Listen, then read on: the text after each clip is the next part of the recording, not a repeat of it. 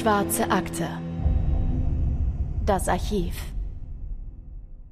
Es ist Montag, der 8. Dezember 1958, ein kalter und nebliger Tag. Als Taylor an diesem Morgen auf der Arbeit erscheint, da ist er erstaunt, den Stuhl seines Kollegen leer vorzufinden. Taylor ist der Chef einer kleinen Firma, die sich auf Elektronik spezialisiert hat. Und Ken, der eigentlich immer fünf Minuten vor ihm da ist, der ist einer seiner zuverlässigsten Mitarbeiter. Taylor weiß, dass Ken drei kleine Töchter zu Hause hat.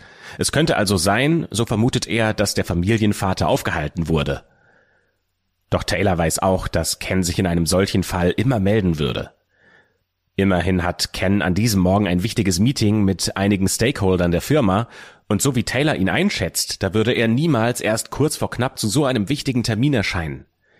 Taylor kann es sich nicht erklären, aber er hat kein gutes Gefühl bei der Sache. Einige Kilometer weiter wundern sich auch die Klassenlehrerinnen von Kens Töchtern, dass keins der drei Mädchen an diesem Montag in der Schule erscheint. Das ist schon seltsam, da die Eltern ihre Kinder sonst eigentlich immer rechtzeitig abmelden, wenn jemand krank wird oder wenn die Familie außer der Reihe einen längeren Ausflug unternehmen möchte, der bis in die Schulwoche hineingeht. Denn die Martins haben schon immer gern solche Ausflüge unternommen. Ken, der Vater, der ist im Herzen so ein richtiger Abenteurer. Aber dass alle drei Mädchen ohne ein Wort fehlen, das ist schon komisch. Der Tag geht vorbei, ohne dass Kens Chef oder die Klassenlehrerin aktiv werden, bis Taylor aber sein ungutes Bauchgefühl nicht länger aushält und die Behörden alarmiert. Es ist 21.30 Uhr am Abend, als sein Anruf bei der Polizei eingeht und er meldet, dass die gesamte Familie als vermisst gilt. Und es zeigt sich, dass er mit diesem Anruf keine Sekunde länger hätte warten dürfen. Und damit herzlich willkommen zu einer neuen Folge der Schwarzen Akte. Ich bin Anne. Und mein Name ist Christopher.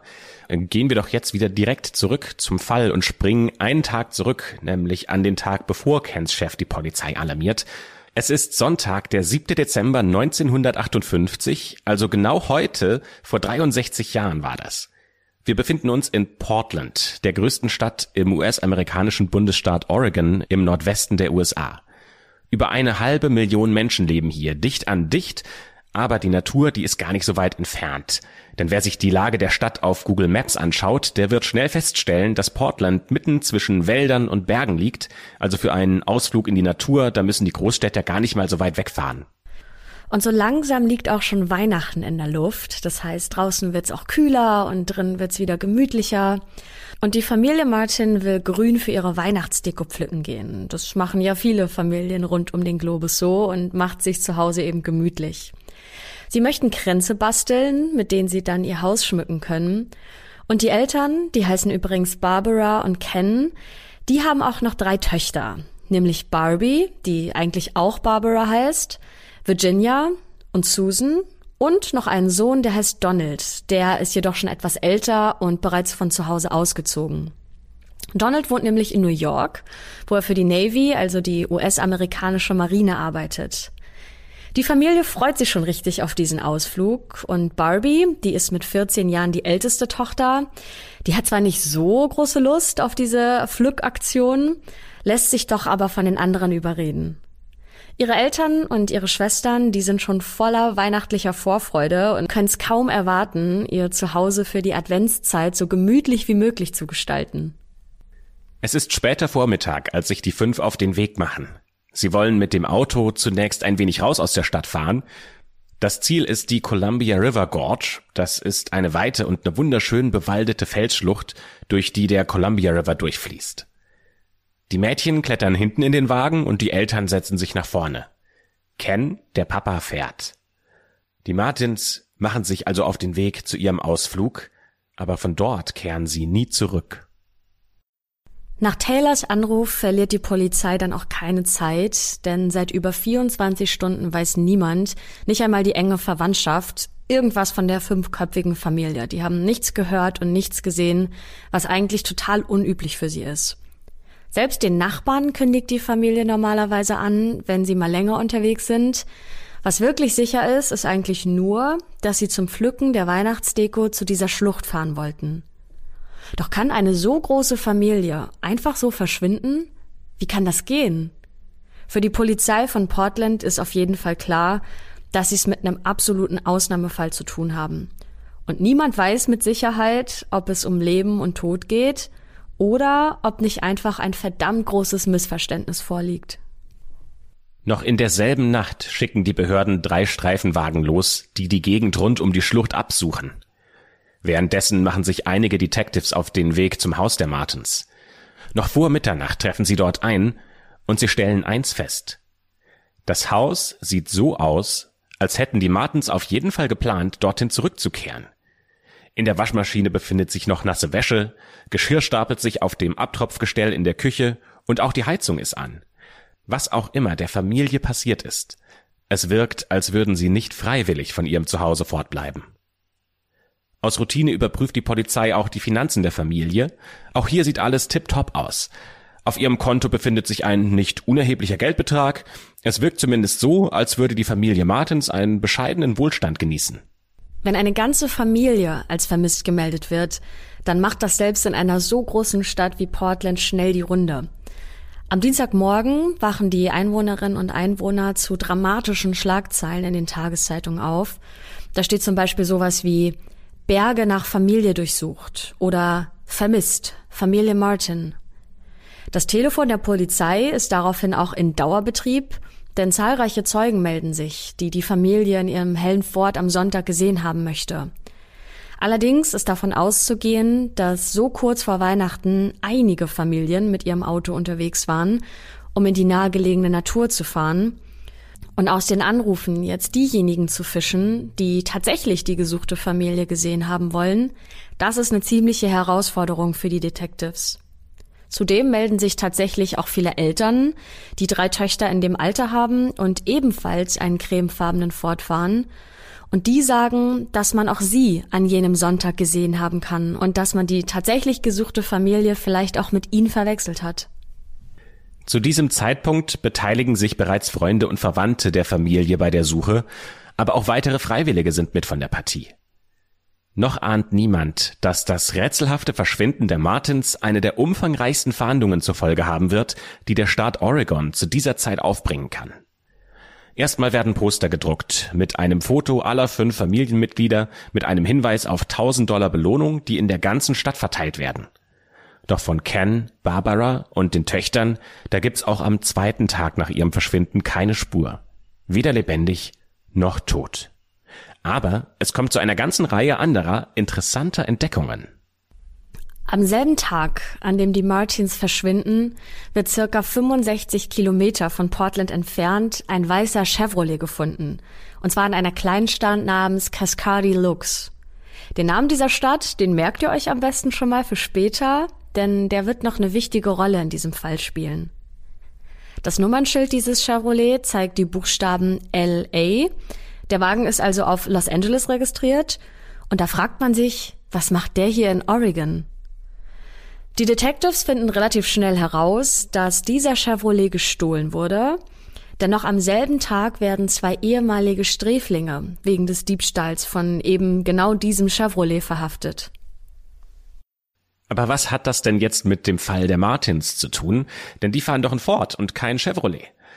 Zunächst ist es nur die zeitliche Nähe zwischen dem Verschwinden der Familie und dem Fund des gestohlenen Autos, die die Polizei stutzig macht. Doch schon bald wird eine Zeugin eine weitere Verbindung zwischen beiden Fällen liefern. Aber in dem Moment kann das natürlich noch keiner wissen. Abgesehen davon zieht ein weiterer Fund die Aufmerksamkeit der Detectives auf sich.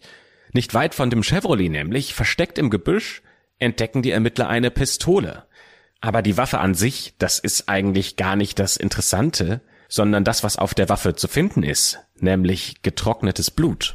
Wir haben also eine verschwundene Familie, ein gestohlenes Auto und eine blutverkrustete Waffe.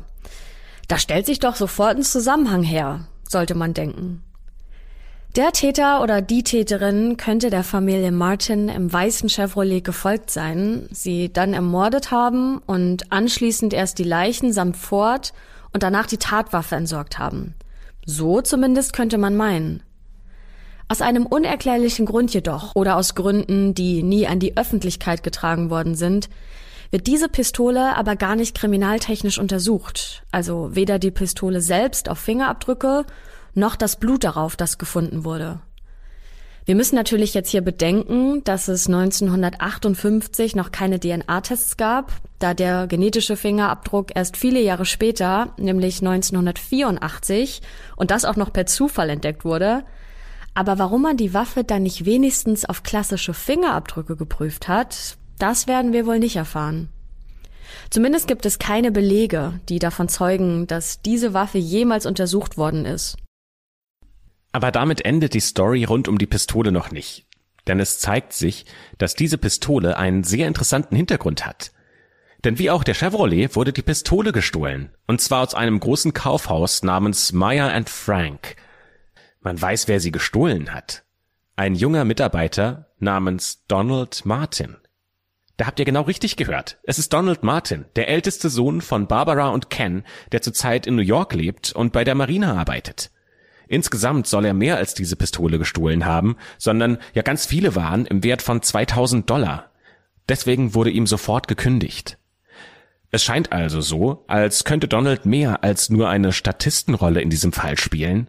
Und als dann auch noch klar wird, dass er der alleinige Erbe des Familienvermögens wäre und er eine Vielzahl von Problemen mit seinen Eltern hatte, da werfen die Detectives einen näheren Blick auf den ältesten Sohn der Martins. Die Martins sind eine sehr religiöse Familie. Also zumindest spielt Religion im Leben der Eltern eine sehr große Rolle. Und sie tragen ihren Glauben auch dann dementsprechend an ihre Kinder weiter. Zudem gelten Barbara und Ken als sehr strenge Eltern, die im Alltag einem strengen christlichen Ideal folgen.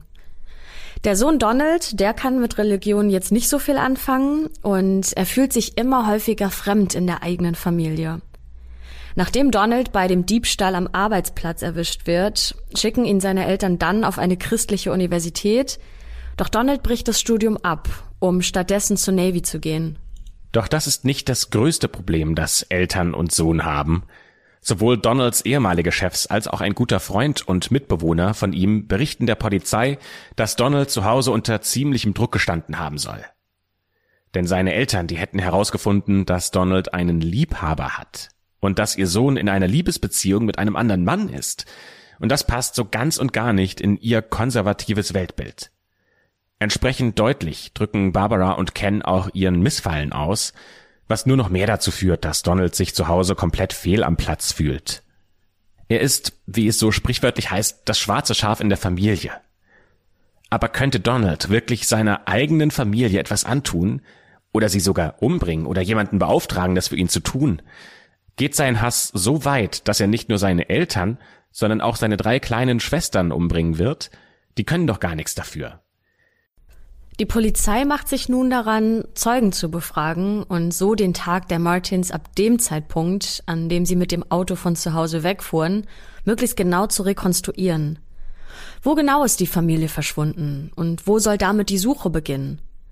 Dennoch ist nicht auszuschließen, dass alle fünf noch leben zum Glück gibt es einige Zeugen, die behaupten, die Familie Martin an jenem Sonntag gesehen zu haben und dabei auch wirklich die Martins meinen. So zum Beispiel der Besitzer einer Tankstelle in Cascadi Lux, also der Kleinstadt, in der auch der weiße Chevrolet und die Pistole gefunden wurden.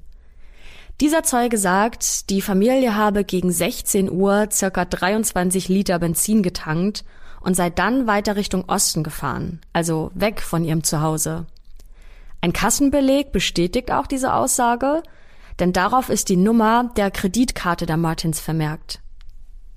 Das wirkt alles so unscheinbar und so unwichtig, aber in dieser Info, da steckt so viel mehr, als auf den ersten Blick scheint. Wenn die Familie, die grob gesehen aus dem Westen anreist, noch um 16 Uhr weiter nach Osten fährt, also weiter von zu Hause weg, dann stellt sich doch die Frage, warum machen sie das? Wir dürfen nicht vergessen, es ist Dezember und es fängt ja am späten Nachmittag da schon an zu dämmern. Also sollte die Familie wirklich um 16 Uhr noch auf dem Weg gewesen sein, dann würde das bedeuten, dass sie im Dunkeln in der Schlucht angekommen wären und dass sie auch im Dunkeln ihr Grün pflücken wollten. Macht das wirklich eine Familie mit drei Kindern? Und dann wollen die später auch nochmal den ganzen Weg zurückfahren? Nach dem kurzen Stopp an der Tankstelle wurde die Familie dann in Hood River gesehen. Das ist eine weitere Kleinstadt, zu der man kommt, wenn man von Cascadi Lux aus weiter dem Columbia River folgt. Und hier macht die Familie auch einen kurzen Halt, um eine Kleinigkeit zu essen. Die Kellnerin der Paradise Snack Bar, die erinnert sich auch daran, die Familie bedient zu haben. Und eine andere Kellnerin erinnert sich, zu diesem Zeitpunkt auch zwei Männer in der Snackbar gesehen zu haben, die das Lokal nur kurz nach der Familie verlassen hat. Und hier wird's spannend. Es sind eben jene zwei Männer, die später wegen des Diebstahls von dem weißen Chevrolet verhaftet wurden. Das heißt, dass es hier, abgesehen von der zeitlichen Nähe, eine direkte Verbindung zwischen dem Chevrolet, den zwei Ecksträflingen und den Martins gibt. Und das kann eigentlich kein Zufall sein dass diese beiden Männer ebenfalls in der Snackbar waren und kurz nach den Martins gegangen sind. Also, dass das ein Zufall ist, das ist eigentlich nur schwer zu glauben. Wer die Strecke, die die Martins gefahren sind, bei Google Maps verfolgt, der erkennt, dass die Familie die ganze Zeit dem Columbia River gefolgt ist, also am südlichen Ufer des Flusses entlang gefahren ist. Vermutlich hat Ken diese Route gewählt, weil die Aussicht da recht schön ist, aber vielleicht gibt's ja doch noch einen anderen Grund dafür. Es gibt einige Motorradfahrer, die aussagen, dass sie die Familie in der Dämmerung am Nordufer des Flusses in der Nähe von The Dells gesehen haben. Das ist eine weitere Kleinstadt, die noch ein Stückchen weiter westlich am Columbia River liegt. Das heißt, sie haben mutmaßlich irgendwo dort den Fluss überquert. Bis nach The Dells hat die Fahrt insgesamt ungefähr anderthalb Stunden gedauert. Aber wie ging's jetzt von dort aus weiter? Bisher sind die Motorradfahrer die letzten, die die Familie gesehen haben. Niemand kann bezeugen, wie, ob und wann sie überhaupt zurück in die Richtung ihres Hauses zurückgefahren sind. Die Detectives erhalten auf diese Frage lange keine Antwort, bis es zu einer weiteren, zufälligen Entdeckung kommt, die diesen Fall irgendwie nochmal in eine neue Wendung bringt und ihn weiterprägt. Am 28. Dezember, also schon 20 Tage nach dem Verschwinden der Familie, da machen die Detectives in Cascadi Lux einen interessanten Fund. Denn ganz in der Nähe, wo auch der Chevrolet und die Pistole gefunden wurden, da liegt ein Handschuh. Dieser Handschuh ist schmal und elegant und er sieht so aus, als würde er einer Frau gehören. Tatsächlich ist es möglich, dass dieser Handschuh nicht nur irgendeiner Frau gehört, sondern sogar Barbara selbst. Denn den Verwandten zufolge ist es genau die Sorte Handschuh, die auch Barbara gerne trägt. Allerdings ist sich niemand wirklich sicher, dass es tatsächlich ihrer ist. Und da die Polizei dem Handschuh sonst keine weiteren Informationen entnehmen kann oder ihn in irgendeiner Weise mit dem Fall in Verbindung bringen kann, führt diese Spur leider in eine Sackgasse. Werbung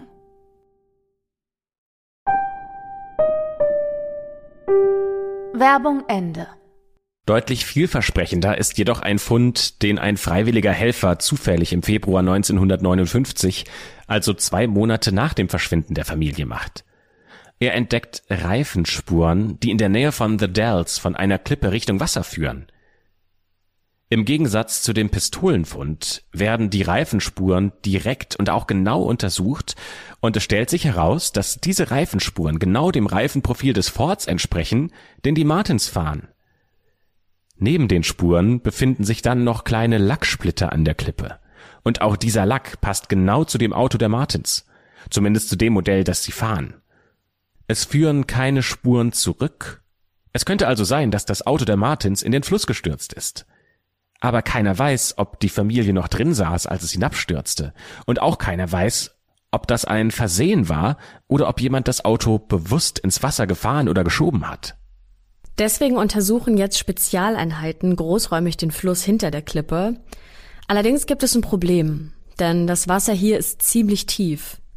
In The Dells gibt es einen Staudamm, der dort zwei Jahre zuvor gebaut wurde und dieser Staudamm hat dafür gesorgt, dass der Wasserpegel hinter dem Damm deutlich steigt und dass es umso schwerer ist, in der Tiefe was zu finden.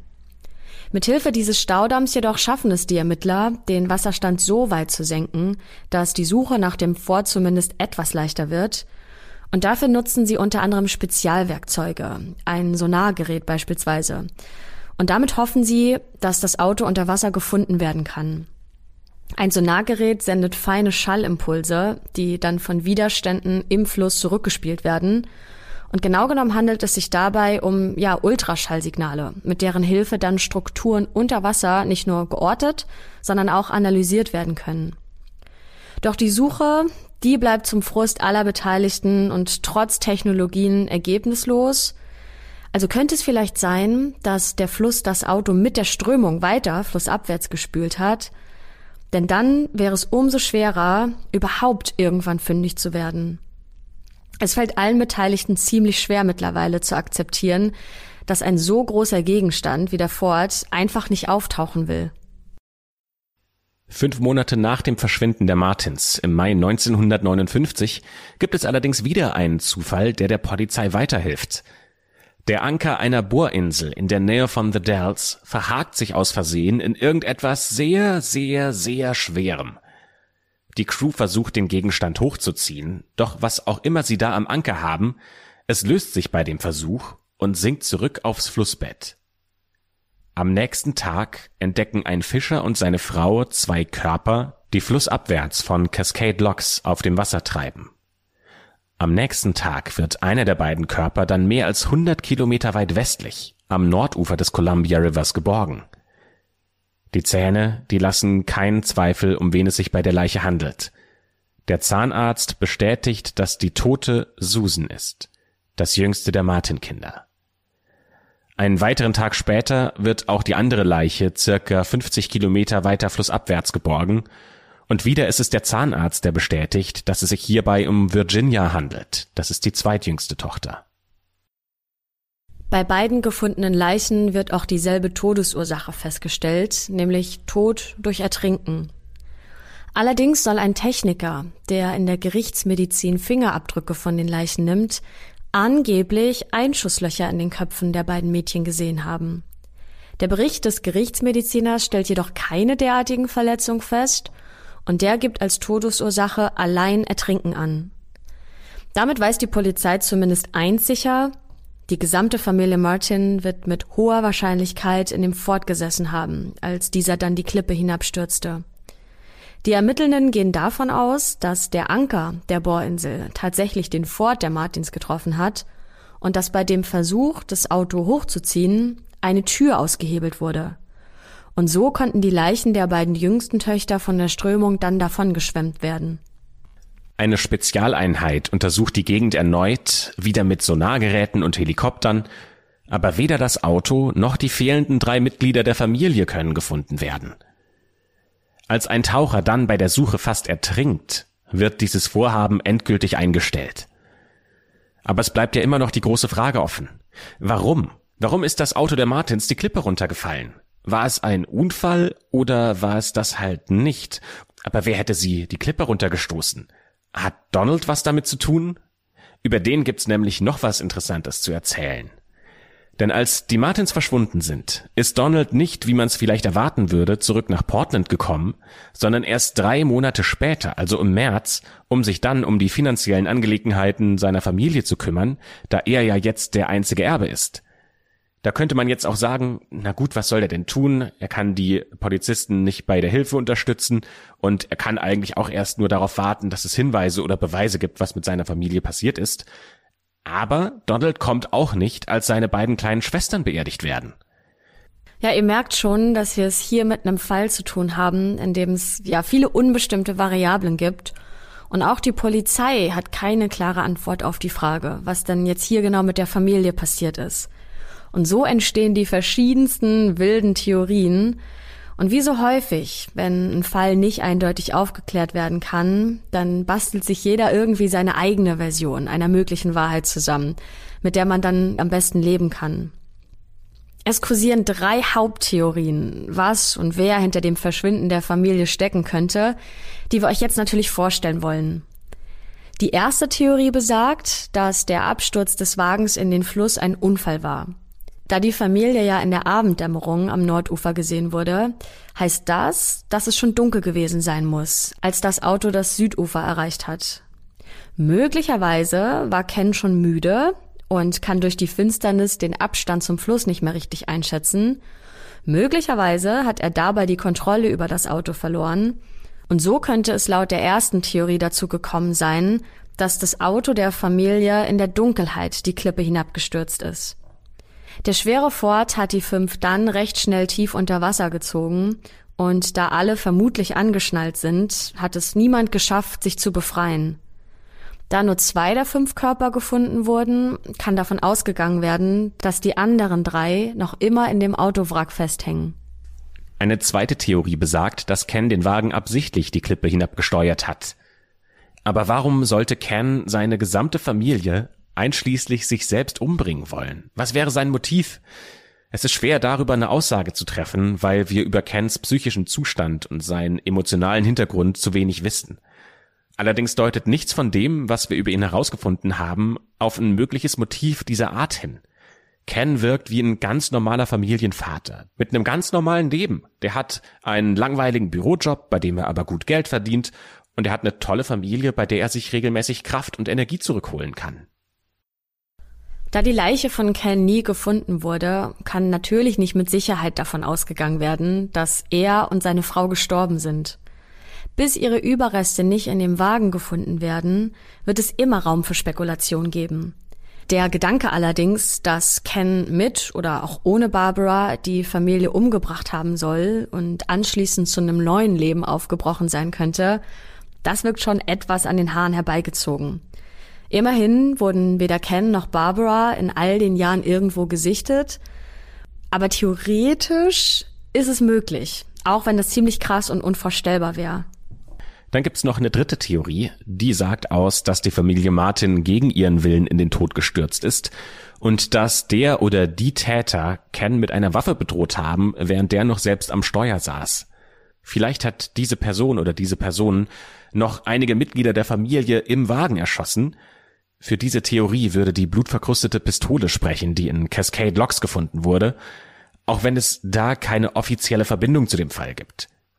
Was auch dafür sprechen würde, ist, dass der Techniker, der die Leichen der beiden kleinen Schwestern untersucht hat, der Meinung war, in ihren Köpfen Einschusslöcher gesehen zu haben. Allerdings sind diese Löcher nie in einem offiziellen Bericht der Gerichtsmedizin aufgetaucht.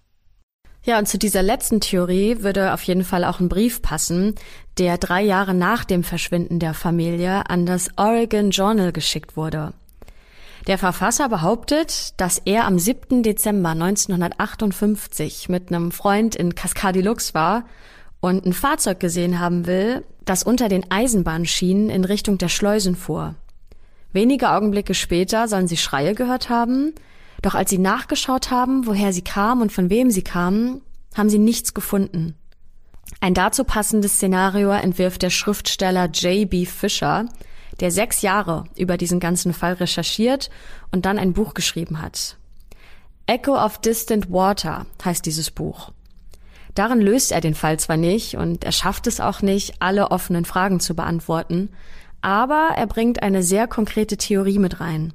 Zumindest scheint die Spur, die er legt, ganz plausibel zu sein was auch an seiner sorgfältigen Recherche liegen könnte, denn er hat sich unter anderem super viele Polizeiberichte angeschaut, aber auch persönliche Notizbücher von Detectives und hat auch Dokumente in Archiven durchforstet. Die ersten Seiten lesen sich höchst dramatisch und schildern ein Szenario, das wir so ähnlich auch schon angesprochen haben. So versteckt sich JB Fischer zufolge, während sich die Familie Martin in der Snackbar aufhält, einer der Täter unter einer Decke im Kofferraum des Forts. Aus den Augenwinkeln bekommt Ken während der Fahrt mit, wie sich die Decke bewegt und immer größer wird. Das kommt ihm natürlich komisch vor, da seine drei Töchter weiterhin angeschnallt auf der Rückbank sitzen und nach vorne schauen.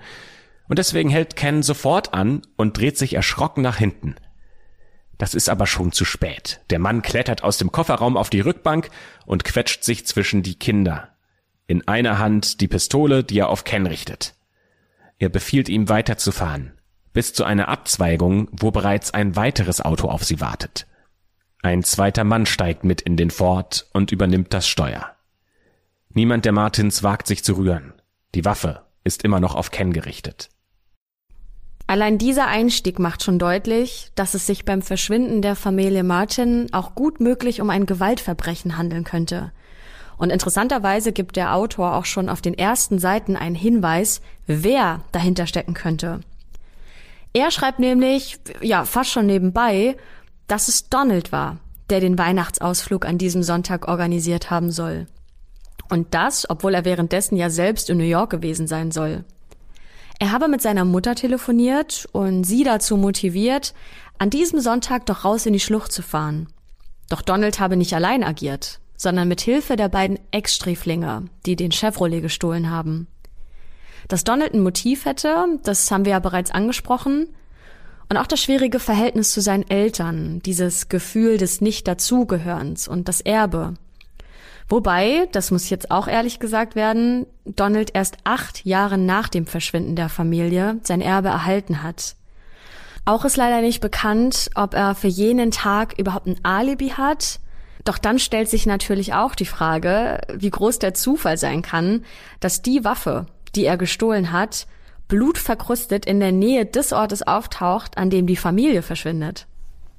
Einer der Ermittler, der sehr lange an dem Fall gearbeitet hat, der heißt Walter, der scheint ebenfalls an diese Möglichkeit zu glauben. Das geht zumindest aus seinen Notizen hervor. Er hat einmal Donald telefonisch befragt, weil der während der Suche nach seiner Familie ja nicht nach Oregon zurückgekehrt ist. Danach schreibt er in seinen Notizen, It had to be planned out by und auf Deutsch heißt das, es muss geplant worden sein von, tja, und dann steht da ein Name, aber welcher Name da drin steht, das kann man nicht mehr lesen, denn er hat ihn mit Tinte durchgestrichen. Und weiter heißt es in seinen Notizen, niemand sonst hat ein Motiv. Ja, aber wer ist jetzt die Person, die er da in sein Notizbuch reingeschrieben hat?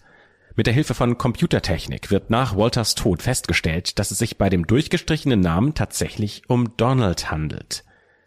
Es gibt aber keinen Hinweis darauf, warum er den Namen durchgestrichen hat oder ob es jemand anderes war und es Walter gar nicht selbst gemacht hat. Berichten zufolge wurde Walter von seinen Vorgesetzten angewiesen, den Fall fallen zu lassen, aber bis zu seinem Tod im Jahr 1988 hat er immer wieder darüber gesprochen und berichtet, zumindest sagt das seine Familie. Könnte es also sein, dass jemand seine Finger hier im Spiel hat, der dafür sorgen möchte, dass die Ermittlungen nicht richtig durchgeführt werden oder nicht öffentlich gemacht werden? Das lassen wir jetzt mal so als große Frage im Raum stehen, denn eine Antwort gibt es darauf nicht. Diese ganzen Theorien bieten auf jeden Fall eine Menge Diskussionsstoff, denn schauen wir uns das eine mal an. Wenn Donald wirklich diese Ex-Häftlinge angeheuert hat, welche Verbindung hat er zu ihnen, wenn sie doch aus LA sind? Also woher kennt er sie? Und wie hat er die Waffe zu ihnen gebracht? Warum sollte er das überhaupt tun, wenn die Ex-Häftlinge ihre eigene Waffe ja auch leicht bekommen könnten? Denn in den USA ist es ja jetzt nicht so schwer, an eine Waffe zu kommen. Und wenn man diesen Gedanken weiterspinnt und sich mal vorstellt, dass Donald die Waffe vielleicht gar nicht an andere gegeben hat, sondern diese Waffe die ganze Zeit bei ihm war und diese Waffe auch wirklich im Zusammenhang mit diesem Fall steht, dann kann es natürlich auch gewesen sein, dass er die Schüsse selbst abgegeben hat. Allerdings ist die Gegend östlich von Portland recht abgelegen und ohne Auto nur schwer zu erreichen. Das heißt, Donald hätte höchstwahrscheinlich einen Fluchtwagen gebraucht. Und da könnte vielleicht wiederum der Chevrolet ins Spiel kommen. Und das würde aber wieder bedeuten, dass Donald doch gemeinsame Sache mit den beiden Autodieben gemacht hat. Vielleicht handelt es sich bei diesem Fall um einen gewöhnlichen Autodiebstahl oder zumindest den Versuch, der dann ordentlich schiefgegangen ist und Donald hat gar nichts damit zu tun. Möglicherweise haben nämlich die beiden Ex-Sträflinge das Auto überfallen und haben einfach nicht damit gerechnet, dass Ken sich mit einer Waffe wehrt. Und die Situation ist daraufhin einfach eskaliert. Vielleicht hat Ken versucht, die Pistole zu benutzen, um die Männer zu überwältigen, worauf die Angreifer ihn im Kampf getötet haben, und dann gab es einfach zu viele Zeugen, die deswegen auch sterben mussten. Es kann aber auch sein, dass die Ecksträflinge nicht einfach nur das Auto stehlen wollten, sondern auch noch eine alte Rechnung mit Ken offen hatten, die sie jetzt begleichen wollten. Das Wissen, dass die gesamte Familie an einen abgelegenen Ort reisen würde, das könnte ihnen natürlich eine verlockende Gelegenheit geboten haben, ihren Racheplan in die Tat umzusetzen. Doch auch bei einem möglichen Rachemotiv könnte Donald mit im Spiel sein. Wir wissen ja nicht alles über ihn, sondern nur das, was die Medien an die Öffentlichkeit brachten. Möglicherweise geht es in diesem Fall aber auch um ein Motiv, an das wir noch gar nicht gedacht haben. Vielleicht spielt ja doch das Thema Erbe hier eine Rolle. Denn nur weil Donald erst acht Jahre nach dem Verschwinden geerbt hat, heißt das ja nicht, dass er damit auch gerechnet hat. Eventuell hat er ja gedacht, dass er schon viel früher an das Geld kommen würde. Oder noch was ganz anderes. Vielleicht hat Ken den Wagen auf der Flucht vor den Angreifern aus Versehen in den Fluss gefahren. Er war in Panik und hat nach einem Fluchtweg gesucht, und der ist dann aber für die Familie tödlich geendet.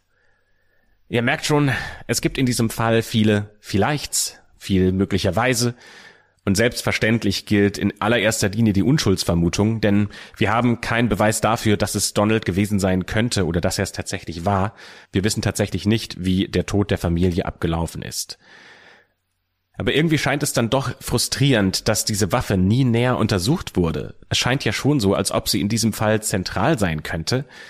Aber weil es da keine gesicherten Beweise gibt, müssen wir mit dem arbeiten, was wir haben, und das sind in diesem Fall eine ganze Menge Theorien. Was wir euch abschließend noch sagen können, ist, dass der Fall bis heute ungelöst bleibt. Weder Donald noch die beiden Ex-Sträflinge wurden jemals angeklagt, und Donald ist, nachdem er alle Angelegenheiten geregelt hatte, nach Hawaii gezogen, hat dort geheiratet und Kinder bekommen. Angeblich soll er in seinem ganzen Leben nie wieder mit jemandem über seine Familie und deren Schicksal gesprochen haben. Im Jahr 2004 ist Donald gestorben und alles, was er wusste, was er zu diesem Fall hätte beitragen können, ist mit ihm im Grab verschlossen worden. Die Körper von Ken, Barbara und Barbie, die wurden bis heute nicht gefunden. Und auch ihr Auto bleibt wohl für immer im Fluss versenkt. Es sei dann, der Zufall will es irgendwann anders. Und jetzt seid ihr gefragt. Was glaubt ihr? Welche Theorie könnte hier am ehesten zutreffen? Was könnte hier passiert sein?